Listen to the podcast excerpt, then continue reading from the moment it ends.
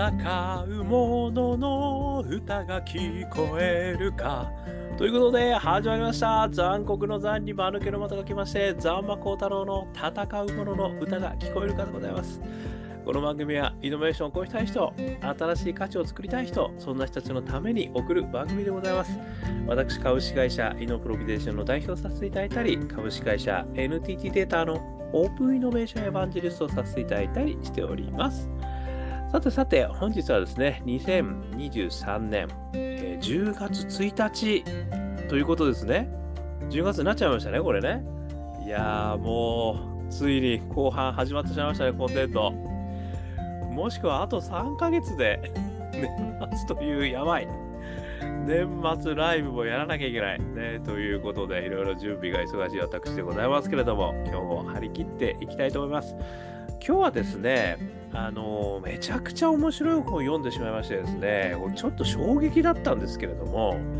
こちらの本からですね、あのまあ、イノベーションにおける失敗ですね、これとの付き合い方、これについてですね、私なりに解釈、感想を持たせていただいたのでお話しさせていただきたいと思います。こちらね、もう衝撃的な本の題名なんですけども、反省させると犯罪者になります。えーという本なんですよ。すごくないですか、これ。で、発行がですね、2013年、えー11月15日、著者が岡本茂樹さんという方ですね。で、発行順は株式会社新潮社から出ている本なんですけども、このですね、あの岡本さんはですね、あの臨床教育学者の方なんですけれども、えー犯罪者の構成ですね、これについてですね、すごく研究と、そして実践、こういうことをですね、たくさんされてきた方なんですよね。で、その経験をもとに、この本を書かれてるんですよ。で、この衝撃のタイトルですよ。反省させると犯罪者になります。やばいですよね、これ。どういうことなんだってことをですね、私ちょっと読ませていただいて、で、そこからですね、あの、私に刺さった、えー文言をですね、えー引用させていただきながら、私の解釈、ね、話させていただきたいと思います。えー、曰くですね、こういうふうに書いてるんですよ。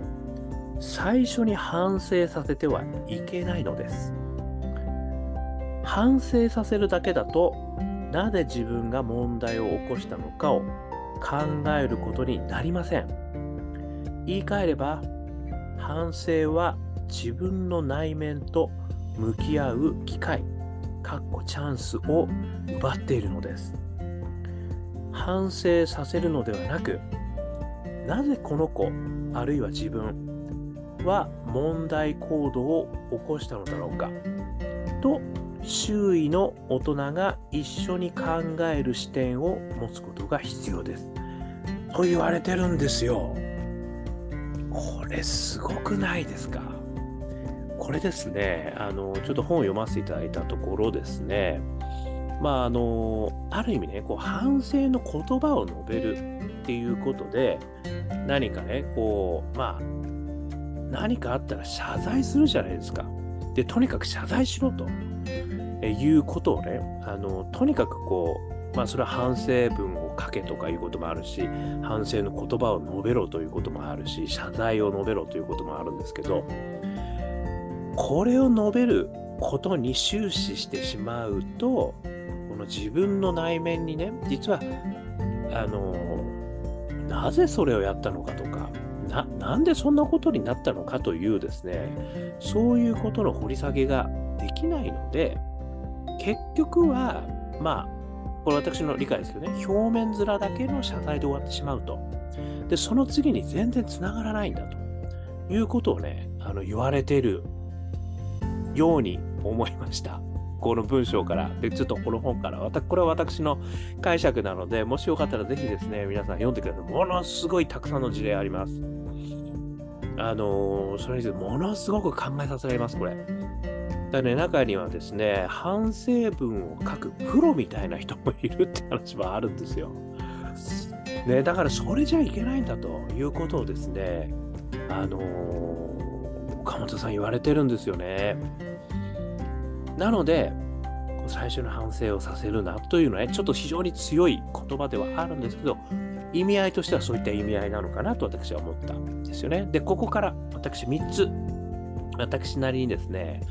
あこういうステップが必要だなってことをね、あの思ったということをお話しさせていただきたいんですけど、この本はね、そういう意味であの犯罪をする人、ね、犯罪者について書かれてるんですけど、私はね、これ、イノベーションにおける失敗、でこういったことにも、もしかイノベーションで関係ないんですけど、まあ、普段の中における失敗ね、これに関する、あの、その取り組み方というか、向かい方、こういうことにめちゃくちゃ役に立つなと私思ったんですよ。結局それは同じだなと思ったんですよね。で、あの、特にね、イノベーション活動においてはね、ファストフェイルとかですね、やっぱりとにかく失敗しろと。ね、失敗することによって、こう、で、変化、あの、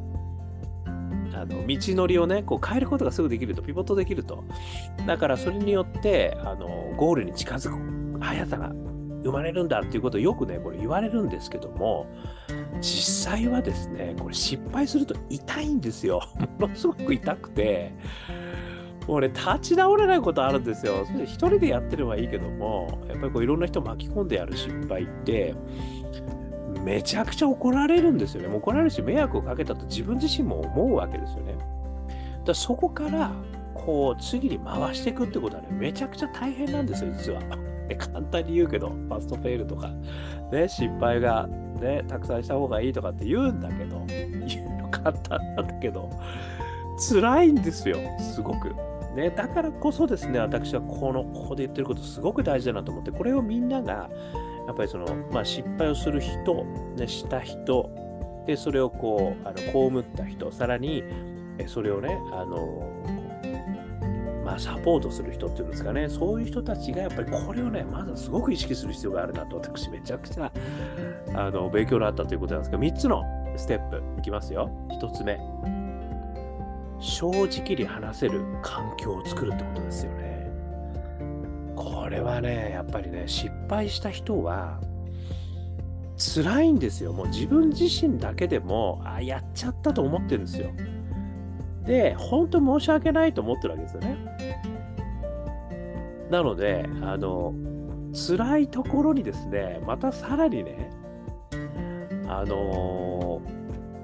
まあやっぱりね、こう批判も浴びるわけですよね。そういう環境になるとね、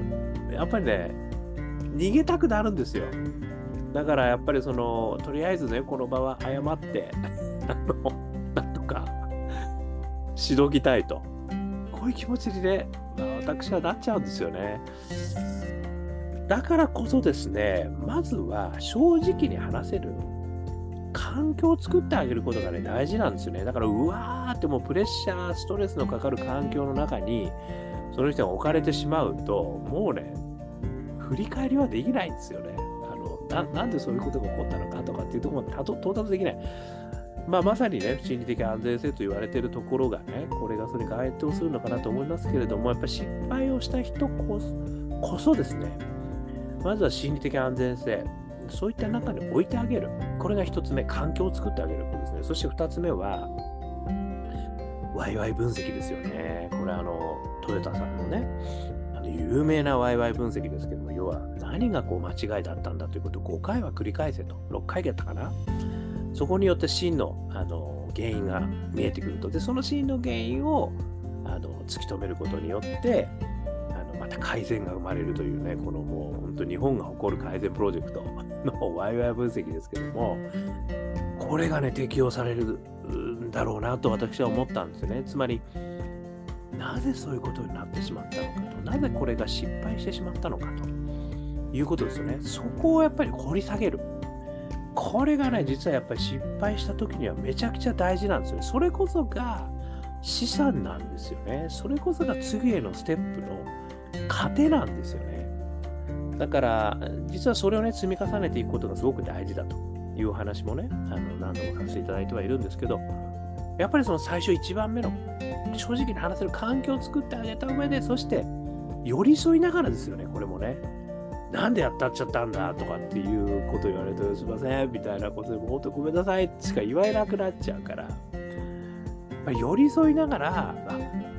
どうしちゃったんだろうねと、どここれってやっぱこういうことがあったのかとかね、どういう気持ちだったのかとかね、何がそうさせてしまったのかとかね、やっぱりこう、ワイワイ分析をね、あの、こう、かけていく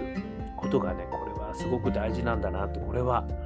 あの、思いましたね。やっぱり人においても、まあ、ビジネスにおいても、やっぱそうなんだなと。これ2つ目ですよね。そして3つ目。真の課題を発見するってことですよね。つまり、